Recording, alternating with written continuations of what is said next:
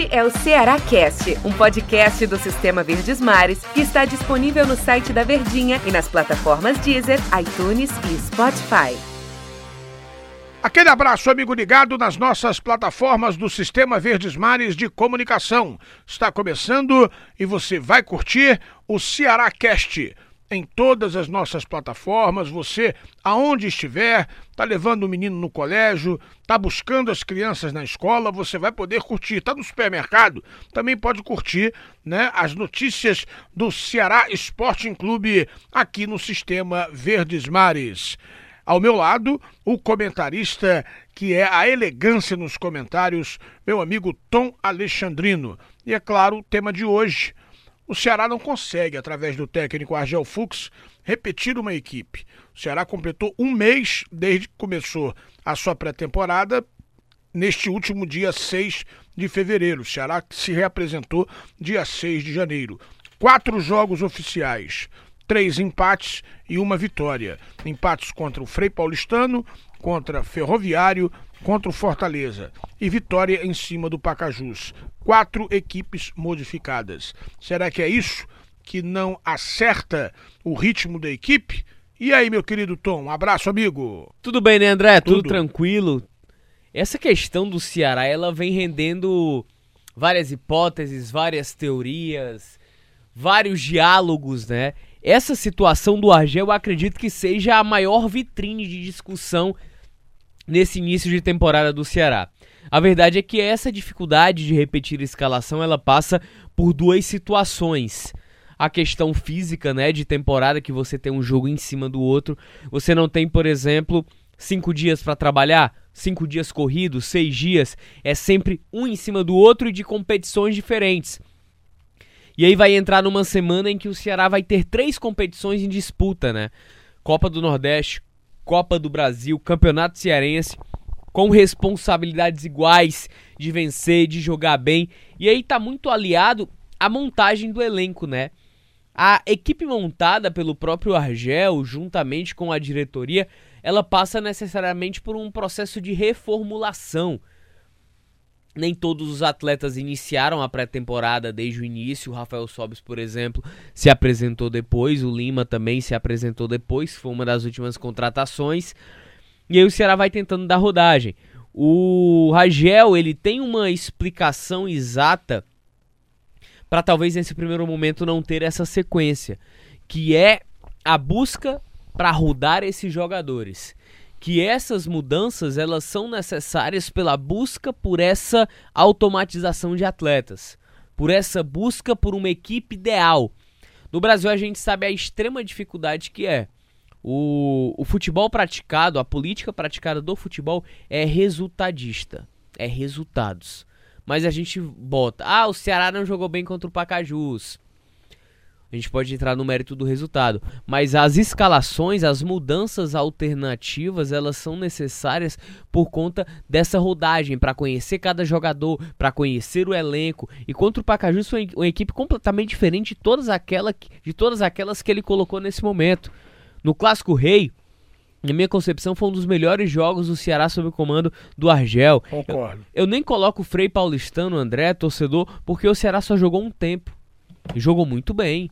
Inclusive o Ceará ele dominou o Frei Paulistano completamente, poderia ter feito 3, 4 gols ali no primeiro tempo, só que no segundo, de tanta correria que aplicou no primeiro, time morreu.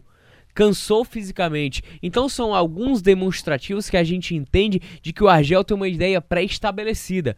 A gente não pode simplesmente pegar o segundo tempo do Frei Paulistano, o jogo contra o Ferroviário, o jogo ontem, ontem não, na última quarta-feira contra o Pacajus. Eu tô perdidozinho, André. Pronto. Na última quarta-feira contra o Pacajus, colocar tudo no liquidificador e, e jogar num copo. Tá aqui. Esse é o trabalho do Argel. Não é assim que futebol funciona. Futebol funciona com continuidade, não é continuismo, é continuidade, é dar tempo ao tempo. E ele vai já vai pressionado para esses dois próximos jogos. Na minha concepção, não sei na sua, André, torcedor, ele precisa vencer ABC e Bragantino. Então é muito pouco a amostragem da temporada. É muito difícil assim. Muita gente colocou, não é, é que ah, precisa parar, precisa dar um tempo, precisa Eu queria é, desmistificar, queria levantar essa bola. É rodar o grupo para conhecer, para se chegar a um time ideal, o time base ou titular, ele gosta de usar base, ou é mesmo poupar para não esgotar os jogadores, mesmo no início de temporada, Tom? Eu acho que nesse primeiro momento ele fala de time base com algumas alternativas. Vamos, vamos pensar aqui o trabalho do Argel. Samuel Xavier é titular. Fernando Praz é titular. Bruno Pacheco também. Luiz Otávio também. No primeiro momento era o Panhussá. Mas o Klaus, até pela ausência do Panhussá, vem ganho, ganhando notabilidade e se tornando titular. Até aí, ok. Fabinho, pra mim, é titular. Desde a temporada passada. E aí o Charles é uma peça nova que vem se destacando. Nesse primeiro momento ele é titular, podendo perder essa condição caso o Ricardinho ganhe um condicionamento melhor de jogo e sendo aquele atleta de transição, aquele cara criativo. Felipe Bachola é titular. Vinícius ainda está alternando. Entre titularidade e reserva você não tem tanta confiança. E aí os dois homens de velocidade, Matheus Gonçalves não é titular. Lima, voltou agora, não é. Rogério, apesar de, de vir jogando como titular, não é. Então ele está testando. Ele não tem bem definido, eu acho que o torcedor tem também essa ideia, e você, André, de que esses homens de velocidade eles não estão bem definidos. O atacante, a princípio, seria o Rodrigão, mas algumas atuações vêm depondo contra o Rodrigão. Já aparece um Rafael Sobis.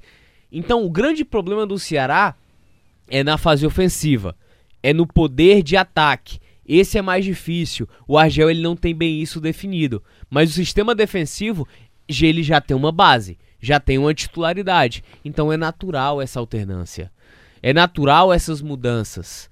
A gente só vai ter uma ideia, eu acho que já dá para ter uma amostragem disso no jogo contra o ABC, no jogo contra o Bragantino, que ideias tem o Argel. Se for se mostrar uma equipe desorganizada como foi contra o Ferroviário, infelizmente o início de trabalho do Argel ele tá numa descendente.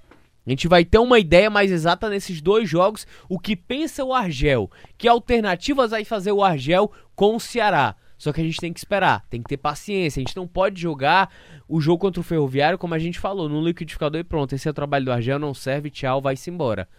Mas tem que ter calma, tem que ter paciência. Futebol ele não é uma uma ciência exata que a gente faz de qualquer jeito, faz algumas contas e pronto, chegamos a um resultado. O resultado ele é gradativo. Agora eu queria te fazer uma colocação.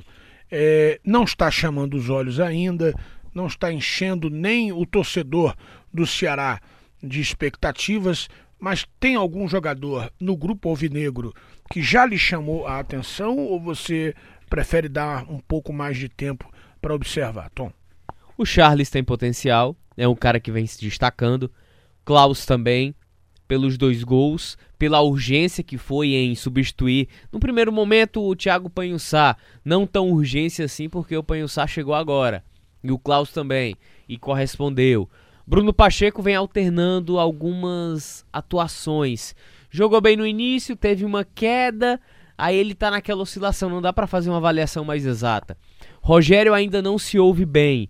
Vinícius alternou essas atuações. Então a gente está falando de uma equipe, André, torcedor, que foi reformulada dentro de peças que você tem como referências técnicas, mas que dentro de campo não vem rendendo. Não é por uma situação tática ou organizacional do time do Argel. Isso vai muito mais na questão física do atleta e do entendimento do jogo. Rodrigão também não foi bem.